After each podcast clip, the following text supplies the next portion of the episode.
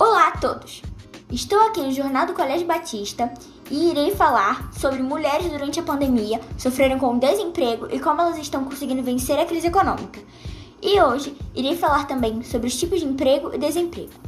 Como exemplo, gostaria de contar a história da Dona Maria, que há 20 anos trabalha como cabeleireira e durante a pandemia, com o fechamento dos serviços, utilizou sua lista de contatos para oferecer seus serviços na residência das suas clientes. Essa foi a maneira que Dona Maria encontrou para vencer a crise econômica. Agora irei falar sobre os principais tipos de emprego e desemprego.